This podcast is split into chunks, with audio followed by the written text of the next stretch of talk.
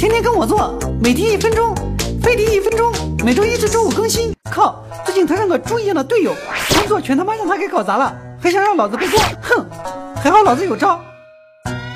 一，团结群众力量，同事、煮饭阿姨，甚至饮水机管理员都拉拢过来。一来让他单干，大家都不要插手，暴露他一个人成不了事的本性；二来就是，万一他背后有人撑腰，你还能有自己的复仇者联盟。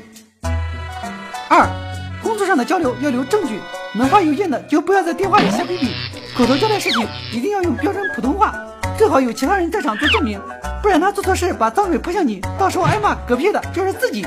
三，有时长痛不如短痛，找个合适的机会让他拜拜，眼不见心不烦，比如季度考核、年终考评。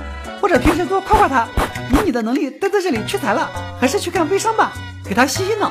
当然，像老子这么直爽的人，都是直接开喷的。